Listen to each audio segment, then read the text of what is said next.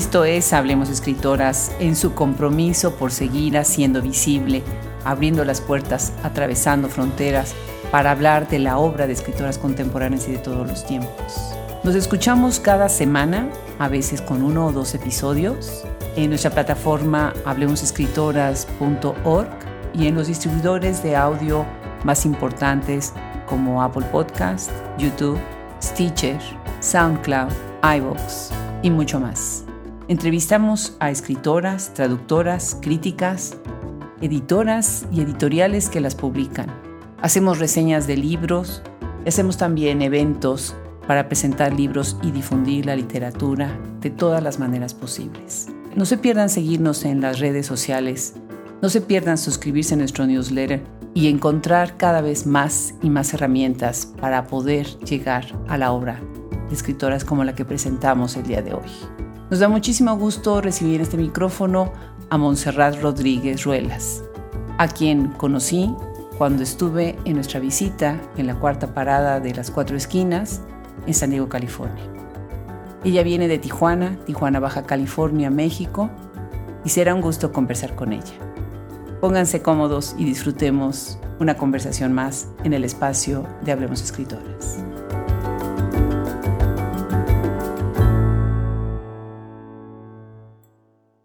No se imaginan quienes nos están escuchando qué bonito, bonito fue el evento que tuvimos en la Biblioteca de Coronado en San Diego, California.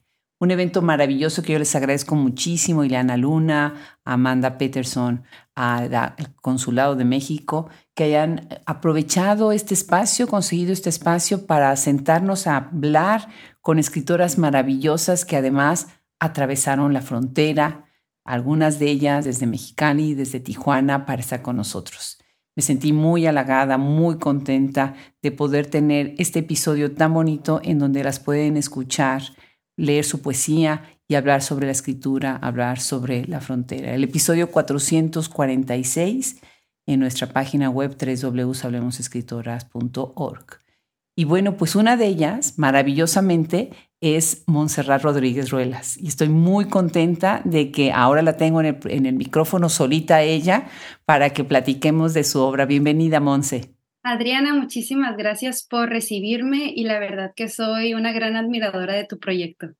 No, pues al contrario, ahora yo soy la admiradora de tu trabajo, así que eso es muy, muy bonito que, que venga de los dos lados.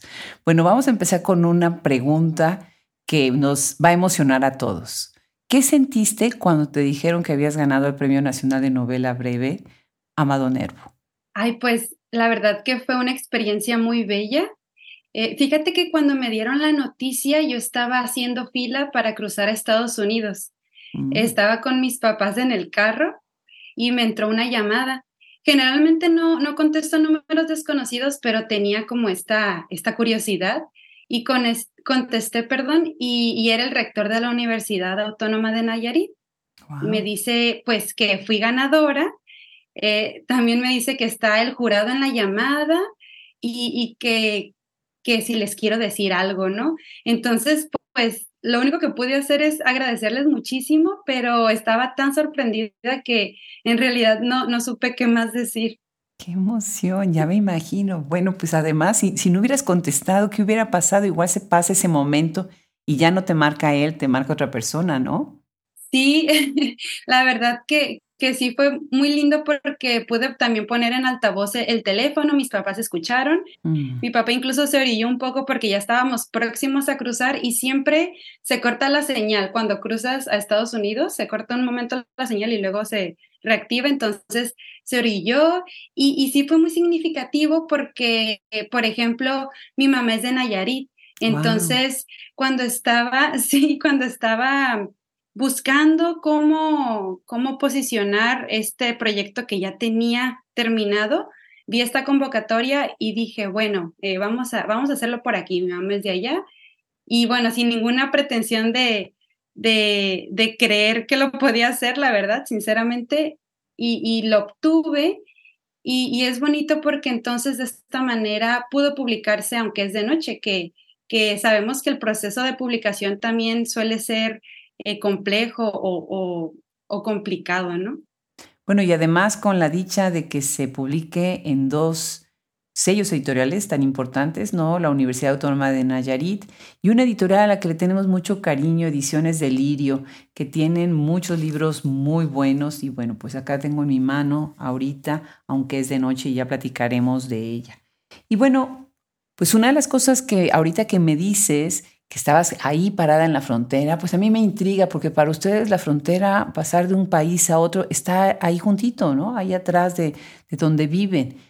Y eso obviamente impacta de muchas maneras su literatura, la manera en la que escriben, la manera en la que ven, pues el mundo de los otros y esa, esa ciudad emblemática además que es Tijuana. Cuéntanos un poco de tu vida ahí, cerca de la frontera, en ese lugar que tiene pues tantos matices, ¿no? Tantos colores. Sí, la verdad que el tema de la frontera es un tema complejo eh, mi hermano y yo, por ejemplo, somos la primera generación nacida en Tijuana. Nuestros padres migraron de Jalisco y Nayarit, entonces en este pequeño núcleo o pequeña muestra que es nuestra familia, hay un choque no solo generacional, pero también cultural. Entonces, pues Tijuana viene a ser un espacio lleno de historias muy complejas y diferentes a la de incluso mi propia familia, el hecho de que exista una frontera en nuestro imaginario colectivo no significa que tenemos la misma experiencia u oportunidad incluso de, mm, relacionarnos con ella. Y me gustaría hablar de Lily Lance, que es una profesora lingüista y analista de discurso acá en Tijuana, que tiene una tesis de maestría muy bella. Esta tesis se llama Bilingüismo en la vida transfronteriza, prácticas translingües en la expresión de emociones de tijuanenses. Entonces, es todo un tema hablar de emociones y bilingüismo, ¿no?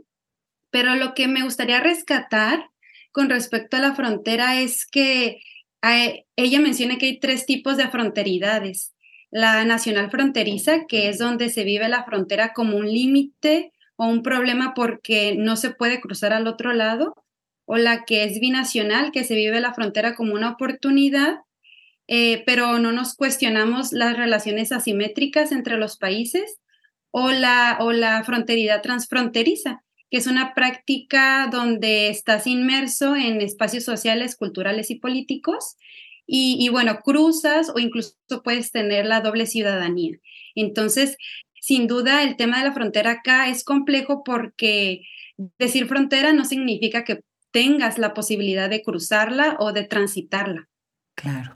Claro, ya lo imagino. Oye, qué maravilla de libro, qué, qué bien. Me encantaría tener a Lili acá en el, en el micrófono y que nos platique sobre esto. Qué interesante estudio, magnífico. Y hablando precisamente de tener esas otras voces, cuando estuvimos juntas en San Diego estuvo también este Marlon PB, que ya tenemos el podcast de ella felices, felices de haberla tenido también en este micrófono y pronto, bueno, estará también Melissa Castillo. Cuéntanos un poco acerca específicamente de la escena literaria y cómo es que dialoga esa escena literaria con pues, los dos países. De alguna manera están en conversación de un lado y del otro de la frontera o cómo, cómo ves tú cuáles son las voces que están también ahí gestándose.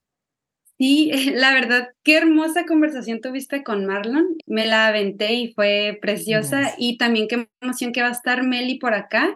Son dos grandes amigas junto con Selene Ángeles, que pues las cuatro tenemos una comunidad acá donde nos hacemos casita, como me gusta decirlo. y creo que la escena literaria en Tijuana está activa. Eh, percibo que tiene muchas ganas de crear, tenemos muchas ganas de crear y cuestionarnos.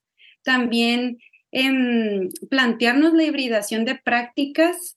Eh, habitando un territorio de frontera, obviamente la hibridación es como parte de nuestro día a día y, sí me gustaría decir que mm, la pandemia creo que supuso una pausa en, muchas cosas, incluso en la manera de crear y, de, cómo, de cómo hacíamos lo que hacíamos. Entonces, cuando se volvió a abrir la frontera, que, que fue después de la pandemia, creo que ese factor permeó nuestro intercambio definitivamente. Eh, me parece maravilloso también que la literatura acá, por ejemplo, las prácticas de, comunidades literarias, eh, estén adquiriendo nuevas formas gracias al feminismo. porque sin duda existen relaciones de poder en las que por años se ha abusado pues de, de, de esta situación de poder y no solamente sucede en Tijuana, ¿verdad? Entonces creo que ahora somos más conscientes y estamos al tanto de cómo queremos crear y hacer comunidad. Y esto también aplica para cuando tenemos el intercambio con otros países, en este caso Estados Unidos. Y, una práctica hermosa y, ejemplo de, del feminismo o de una práctica feminista perdón, en la literatura es, fueron las charlas que tuvimos en Libélula y en la Coronado Library, que, que pues Hablemos Escritoras eh, nos dio la oportunidad de vivirlo, ¿no? Entonces... Maravilloso, ¿no? Sí, fue maravilloso, la verdad. Eh, súper emocionante, o sea, llegar a la libélula y ver ese lugar tan mágico, tan lleno de, de tan buena energía, los libros que tenía, los tipos de autores. Bueno, Jessie, de verdad, las dos maravillosas y escucharlas a ustedes me tenía completamente conmovida. Había escritoras, había gente que hace promoción de literatura, había también un escritor, estaba también una bibliotecaria. Y una de las cosas que también me llamó mucho la atención, éramos varias generaciones reunidas, reunidas en ese espíritu. Qué lindo que lo sacas a la conversación. Sí, no, la verdad que, que, fue maravilloso, una experiencia, este, aparte muy bondadosa y muy, muy segura, ¿no? Entonces siempre es importante dar luz a ese tipo de proyectos. Además, que me encantó el tema de la traducción, porque creo que también es un tema este, importante al momento de la, de la literatura, ¿no? Creo, me atrevería a decir que en este territorio somos más las personas que leemos este, libros en español y en inglés, digamos, eh, mexicanos que leemos libros en inglés, que por ejemplo, a lo mejor anglosajones que leen libros en español, ¿no? Es todo un tema eso de, lenguaje y también de lo que brinda la traducción, porque brinda estos caminos y estos puentes para poder llevar la literatura a otros idiomas y entonces que pueda también ser conocida pero bueno, también por mencionarlo de Chop Escritoras, ¿no? Que, ese es otro proyecto que si bien no completamente es traducción, porque veo que también están haciendo traducciones, pero que hay traducciones, disculpa, pero el hecho de llevar ya libros eh, en su idioma natal a, otros, a otras regiones me parece maravilloso. Pues muchísimas gracias, muchísimas gracias, Monse. Bueno, pues ahorita que estás hablando de toda esta idea de la, del transfronterismo, por decirlo así, ¿no? Algo que también siento que está pasando es que desde ustedes están llegando a otras fronteras, que es el otro lado de Estados Unidos, porque bueno, la, la frontera entre Tijuana y San Diego es la más transitada del continente, de este lado del mundo occidental. Es una cosa enorme eh, en la cantidad de gente que atraviesa pero siento que ustedes de alguna manera también influyen a otras, a otras fronteras que hay a lo largo de todo el continente. ¿Tienen ustedes comunicación, por ejemplo, con otros países y otros puntos de lo que es el continente americano?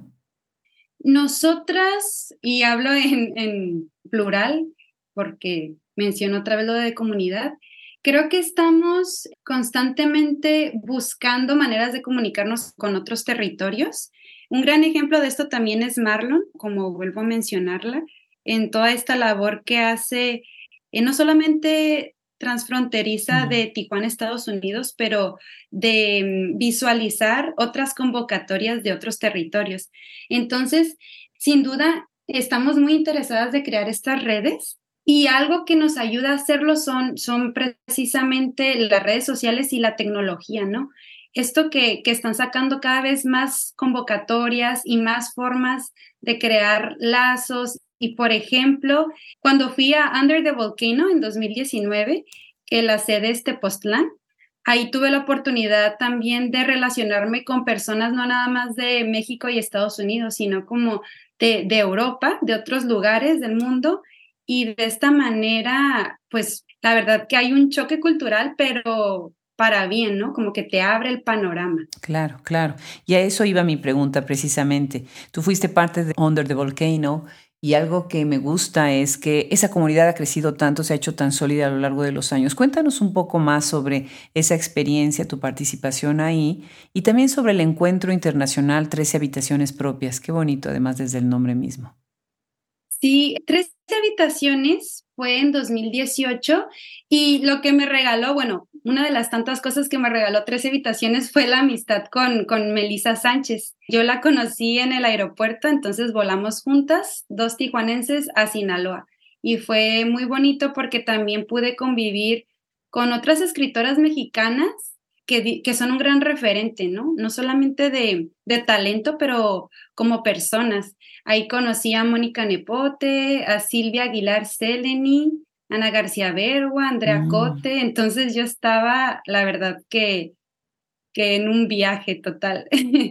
y Under the Volcano, sí, Under the Volcano, este, pues está liderado por Magda Bogin, que también tiene un ojo muy particular en la manera en que construye este proyecto, porque desde un inicio ella pone los elementos para que haya una convivencia respetuosa, este, con perspectiva de género. Entonces, las prácticas también están permeadas por, por el feminismo.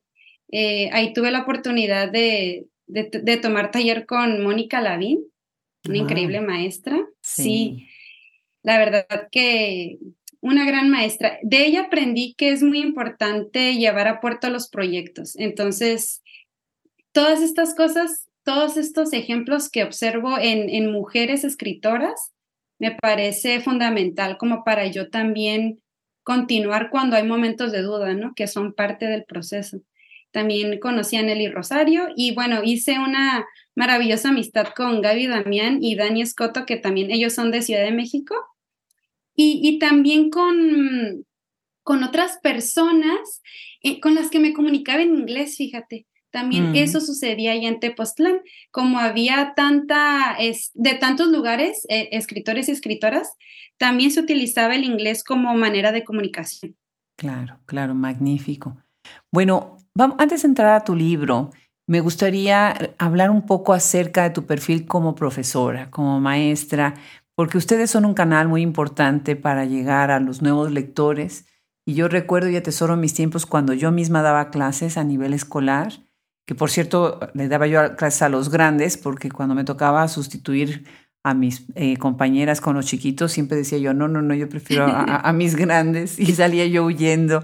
Pero tú tienes precisamente ese perfil, ¿no? Cuéntanos un poco, ¿qué edades enseñas? ¿Cómo los acercas a la literatura? Eh, qué lindo lo que dices, Adriana, porque a mí me pasó lo contrario. Me pasó que, que tuve experiencia con, con alumnos pues de sexto grado y yo dije, no, creo que yo debo de estar en primer grado, que es como el extremo opuesto, ¿no? Em, este ciclo escolar, este, eh, daré primer grado y mis alumnos tienen entre, tendrán entre 6 y 7 años. Y en este oh, periodo, sí, la verdad, están muy pequeños y pequeñas. En este periodo de escolaridad, pues lo que está muy marcado es la adquisición de la lectura y la escritura. Entonces, me, toca acompañarnos, acompañarlos en la conceptualización de este proceso. Conocemos fonéticamente las letras de su lengua materna y creo estrategias para leer y escribir. De manera que también es bien importante, por ejemplo, con la literatura, este, que puedan acceder a la biblioteca del aula, pero que también la construyamos juntas y juntos, que practiquemos la lectura en voz alta, este, y una estrategia que la verdad que a mí me encanta porque me parece muy significativa, porque em, tiene que ver todo con la identidad, es el conocer nuestro nombre por escrito. Y entonces hacemos ejercicios para mm. encontrar no solamente fonéticamente qué letras hay ahí, pero también con otras compañeras y compañeros qué letras comparten y de esta manera también vamos formando comunidad desde el inicio del ciclo escolar. Qué lindo. Mis nietas tienen 7, 6 y 3 años, así que exactamente puedo visualizar esas eh, pues dinámicas y el interés de estar, eh, ya sabes, escribiendo y leyendo. Ahorita una de ellas tiene un brazo fracturado tristemente, que la de 6 años y ella es diestra, entonces te imaginarás la, la frustración porque se rompió el brazo derecho. Entonces, ella que quiere estar escribiendo todo el tiempo. Pues me encanta, me encanta eso que estás haciendo y te felicito. Ustedes están marcando una nueva generación que ojalá pues se vuelvan lectores, ¿no? Eso, eso es tan importante. Ay, muchas gracias, Adriana. bueno, pues entonces, aunque es de noche, y aunque es de noche, parte de una promesa a una madre por un hijo que, bueno, obviamente nos refiere, nos remite a Pedro Páramo, otra promesa hecha. También nos remite el nombre del personaje Ulises a esta gran jornada, no este círculo casi sin fin, en donde lo más importante no es el destino, sino la jornada, que es el Ulises. Mm. Y así se llama él, ¿no? Sí. Precioso tu libro, muy interesante. Cuéntanos primero sobre estos dos aspectos de partir de una promesa y después de tener este personaje con este nombre tan emblemático que tiene tanta carga significativa. Sí, muchas gracias Adriana por observar estos elementos. Sin duda fueron unas cuestiones que yo quería plantearme porque, por ejemplo, con el nombre de Ulises también tiene que ver con la Odisea, ¿no? Y el papel que tiene Ulises como como hombre que va a la guerra y que tarda este, tantos años en regresar a su, a su lugar de origen. Y yo me preguntaba sobre la masculinidad. Eh, ¿Qué pasa cuando hay hombres eh, que no desean como salir a la aventura y menos a una aventura que es tan violenta, ¿no? Este, ¿qué pasa con, con los hombres que en realidad tienen tienen esta sensibilidad, todos los hombres tienen esta sensibilidad y estos miedos, pero que, que una sociedad no permite que, que puedan decidir, ¿no? A partir de esto, sino que tienen que fungir un rol. Entonces, por eso Ulises es un joven de 17 años que básicamente es empujado a, a este lugar, que es la canalización de su ciudad, que está inspirada en la canalización del río Tijuana de acá y que, y que está en un entorno sumamente violento y que él no desea estar ahí y que tiene mucho miedo, pero, pero ahora viene lo de la promesa, ¿no? ¿Cómo es posible a veces salir de estas situaciones? Pues eh, agarrándonos a, a, nuestra historia familiar, agarrándonos a estos símbolos que nos dan fuerza o fe y que permiten pues eh, llegar, ¿no? En este caso, Ulises quiere llegar al mar. Y llegar al mar y además en todo este trayecto él mismo se va a transformar. No es nada más una novela, no, lo que se conoce como un Bildungsroman, no es nada más una novela de crecimiento, sino es sobre todo una novela de cuestionamiento y de planteamiento de alternativas desde mi, desde mi lectura. Muy, muy interesante. ¿Nos quieres leer un fragmento para que vayamos hablando un poco de tu técnica y de otros personajes del libro? Sí, claro que sí. Voy a leer un fragmento que está en la página 59.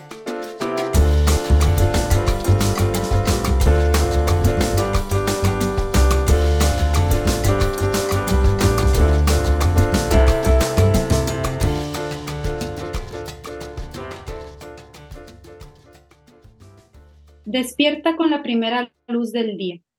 Abre los ojos. Su boca hace un quejido. Ulises se endereza para sentarse. Se asusta cuando algo a su espalda se mueve. Es un perro que durmió recargado en él, hecho bola. Un perro que tiene el pelo pegado al cuerpo, la cola y las patas largas. Un perro común y negro que lo ve y se estira despertando también. Cuando Ulises caminaba por su colonia y se encontraba con perros, le sacaba la vuelta. Incluso cuando, Encerrados en patios o separados por una reja, Ulises prefería caminar por la calle a toparse con sus cabezas saliendo, ladrándole. Por eso Ulises no se mueve. Permite que el animal huela su miedo, que lo rodee un rato hasta echarse boca arriba. Entonces se da cuenta de que no es un perro, sino una perra y que en su pecho lleva un pedazo de pelo color blanco. Una perra que espera que Ulises le rasque la panza. Cuando lo hace, la perrita mueve una pata con gusto y Ulises ve de cerca la piel rojiza en partes, el descarapelado del pelo y las pulgas. ¿Cómo te llamas? le pregunta. y como si le respondiera ella, se levanta, se sacude y comienza a caminar. Se sale del canal, avanza hacia los cerros que más adelante aparecen, voltea, cada cierto tiempo comprueba que Ulises la sigue. Qué preciosa imagen, qué preciosa imagen. Y además el hecho de que Ulises la va a seguir y inicias con ese miedo del que estás hablando precisamente. Primero, lo primero que tiene Ulises es miedo. Pues quienes nos están escuchando ahora, estamos eh, conversando con Montserrat Rodríguez y una de las características de este libro que hemos visto, este párrafo que acaba ella de leer, es que es muy corto. Así está formado, aunque es de noche, de diversos párrafos cortos. Y bueno, Antonio Ortuño habla de una de estas características de tu escritura, el minimalismo. Cuéntanos para, para los que nos están escuchando, ¿qué es para ti el ejercicio de escribir en la brevedad? Ay, Adriana, qué bonita pregunta, la verdad me emociona mucho porque creo que tiene todo que ver con mi interés por la poesía.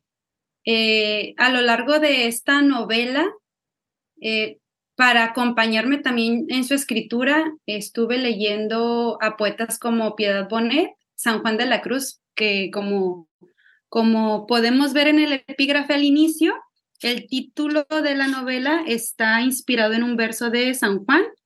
Y este también Olvido García Valdés, Ocean Wong también me inspiró. Entonces, creo que tiene que ver con, con esta, esta cualidad que tiene la poesía de, de ser muy cuidadosa con las palabras, de, de, saber que cada palabra tiene un significado y, y, tiene una interpretación también.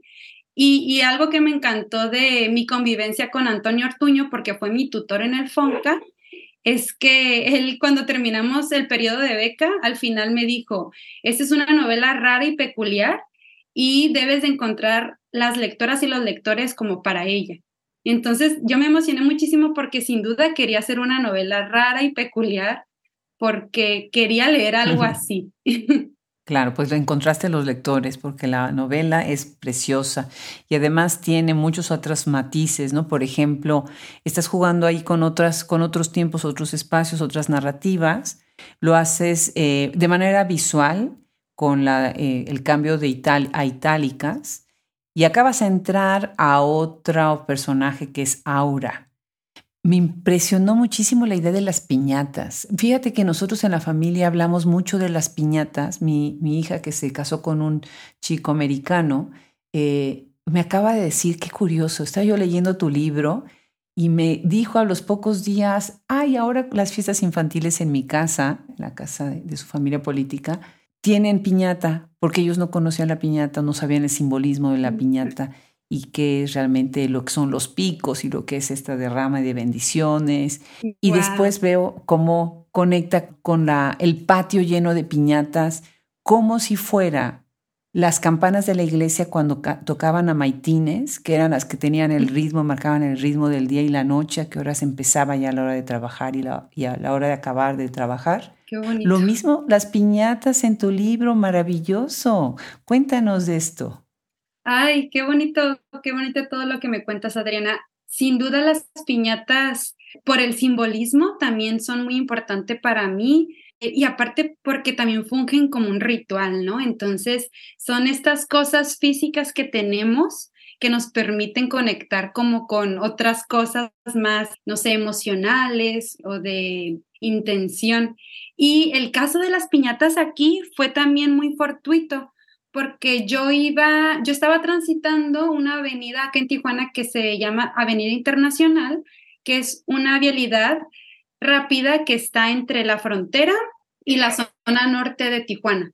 Y la zona norte, este, ahora es un espacio pues lleno de precariedad y de violencia y de falta, ¿no? Le, le, falta política pública, le faltan acciones como para ayudar a esa comunidad porque tiene su propio, su propio ahí es forma de relacionarse la zona norte. Entonces yo iba bajando por, por esta vialidad y volteé hacia la derecha y, y hay casas. Y había una, en una casa había una niña en un patio que estaba brincando y brincaba sola como jugando y arriba tenía piñatas.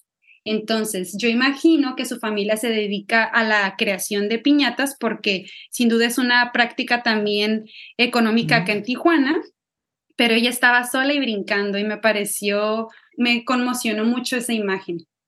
Qué precioso, qué precioso. Ya me lo imagino. Léenos, léenos por favor este fragmento que tienes en la página 31. Me encantará que, que lo escuchen todos. Claro que sí. Voy a leer un fragmento de la página 31.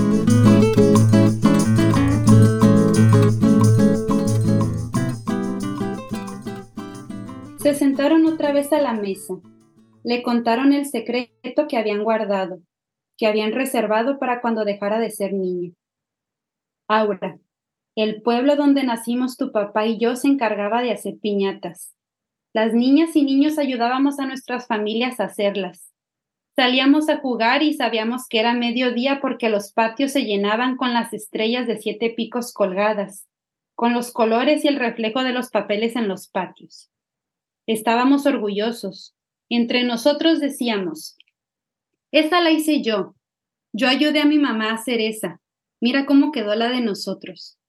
Después, calculábamos que ya iba a ser hora de acostarse cuando los adultos iban y las descolgaban. Así nos la pasábamos. Sabíamos que de grandes nos iba a tocar hacer las piñatas a nosotros solos. Después empezaron las desapariciones. Ya no dejaban que nos acercáramos a ayudar. Tampoco nos dejaban salir a jugar. Nuestras madres y padres no nos perdían cuidado. Dicen que ese fue el tiempo en que las piñatas, encandiladas por la luz de las estrellas, comenzaron a llamar a las niñas y a los niños, que los convencían de subir. Necesitaban una soga, necesitaban un jinete, y que varios subieron, amigas y amigos nuestros, pero nunca volvieron a bajar. Dicen que estando en el cielo, las piñatas, hartas de saber el destino que les esperaba allá abajo, hartas de saber que eran creadas para romperse, se deshacían de las niñas y los niños. Sus cuerpos ya no bajaron, y que muchas de las estrellas que ahora vemos brillando son esas estrellas de siete picos. Totalmente conmovedor ese fragmento se me hace un nudo en la garganta nada más pensar cómo es, llega este momento de la pérdida de la inocencia, eh, el momento de la verdad y cómo se traslada la violencia en el imaginario de esa niña y de esa familia de una manera que solamente es la única manera en la que puede sobrevivir la violencia, que es tratando de imaginar alguna metáfora, alguna cosa que pueda eh, solventar esa ansiedad de perder a los hijos y a las hijas. Cuéntanos sobre Aura, cuéntanos sobre su familia, en cómo la imaginaste, ahorita ya me dijiste de la niña en la, en la azotea, pero cuéntanos en el libro, de qué manera vas trenzando esta historia de Aura con la historia de Ulises. Sí, Aura este, viene también a ser una, una niña de siete años, es un personaje que quiero mucho porque yo quería, yo necesitaba a una niña valiente. Y las niñas valientes existen, las veo todo el tiempo en mi escuela, en mi primaria. Y, pero la vida o, el sistema o algo va pasando que no dejan de ser valientes cuando se convierten a mujeres, pero pierden un poco como este anhelo por la aventura, ¿no? Y esto es lo que Aura es. Aura es una niña que sí quiere salir a la aventura, que ella decide este, hacer su propia piñata de siete picos. Sus padres, que ya son muy viejos, este, porque ellos no querían tener hijos por lo mismo de, de esta situación con las piñatas y las desapariciones, este, la tienen como un regalo, digamos, muy grandes. Entonces, ella, pues es esta niña traviesa, que está con dos adultos que están cansados, pero que a la vez saben que, que la tienen que proteger, pero que no van a tener tanto tiempo con ella, así que la, digamos que la entrenan o la enseñan a sobrevivir, ¿no? Pero ella tiene todos estos entrenamientos, los, los vive con un gozo siempre, ¿no? Con esta curiosidad y, y hace su propia piñata escondidas, pero como es una piñata que ella creó, tiene un vínculo especial tiene un vínculo especial con ella que mm, digamos que también rompe con, con esta leyenda de las piñatas. Entonces ella sale a la aventura a la vez que Ulises está viajando dentro de la canalización. Y ella y Ulises están conectados porque Aura es un cuento que le contaban a Ulises de niño, porque la madre de Ulises hacía piñatas, ¿no? También. Entonces ahí va como esta especie de, de vínculo familiar y de relación que, que sirve también como luz para él, pero que después por otras situaciones se va tornando cada vez más complicado. Claro. El libro es absolutamente delicioso en toda, en la manera en que se convierte de repente en un poema, en las metáforas, en las imágenes, en las relaciones, en este imaginario, en esta intertextualidad que se da exactamente desde esta, este cuento y la vida, la aventura y lo que está viendo y viviendo Ulises. Pues maravilloso, Monse. Felicidades por este libro. Y bueno, ¿tienes algo en puerta en que estás trabajando ahora? Ahora, este, fíjate, Adriana, que estoy escribiendo poesía. Oh, qué bien. Estoy por terminar un libro de, de poemas. Mm, bueno, estoy, estar por terminar es muy complejo en la poesía, la verdad que es, es, un, es un ente muy, muy, muy complejo de, de, medir en realidad. Creo que va más por la intuición y por, por sí, por la, la voz o, el, o la luz pero mm, estoy trabajando en eso. Quiero terminar ese proyecto para después escribir otra novela. Qué maravilla, qué maravilla. Pues qué gusto, qué gusto, Monse, que estás en esta plataforma ahora con tanta voz talentosa como la tuya. Y bueno, pues muchísimas gracias por aceptar esta invitación y por compartir con nosotros todo esto. Ay, muchísimas gracias a ti, Adriana. La verdad que para mí es un sueño hecho realidad y es prueba de que cuando te dedicas a algo con todo el corazón, suceden cosas. Claro, claro que sí. Bueno, pues el sueño también es para nosotros. Muchísimas gracias en nombre de todo el equipo. Un abrazo. Un abrazo.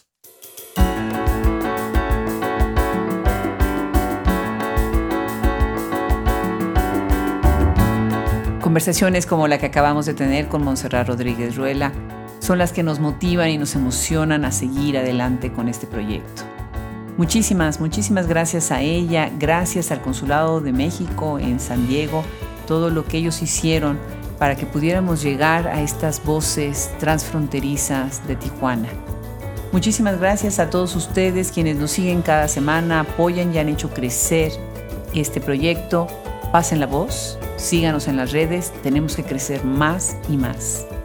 Yo soy Adriana Pacheco y quedo en deuda con todo el equipo maravilloso que está atrás de Hablemos Escritoras.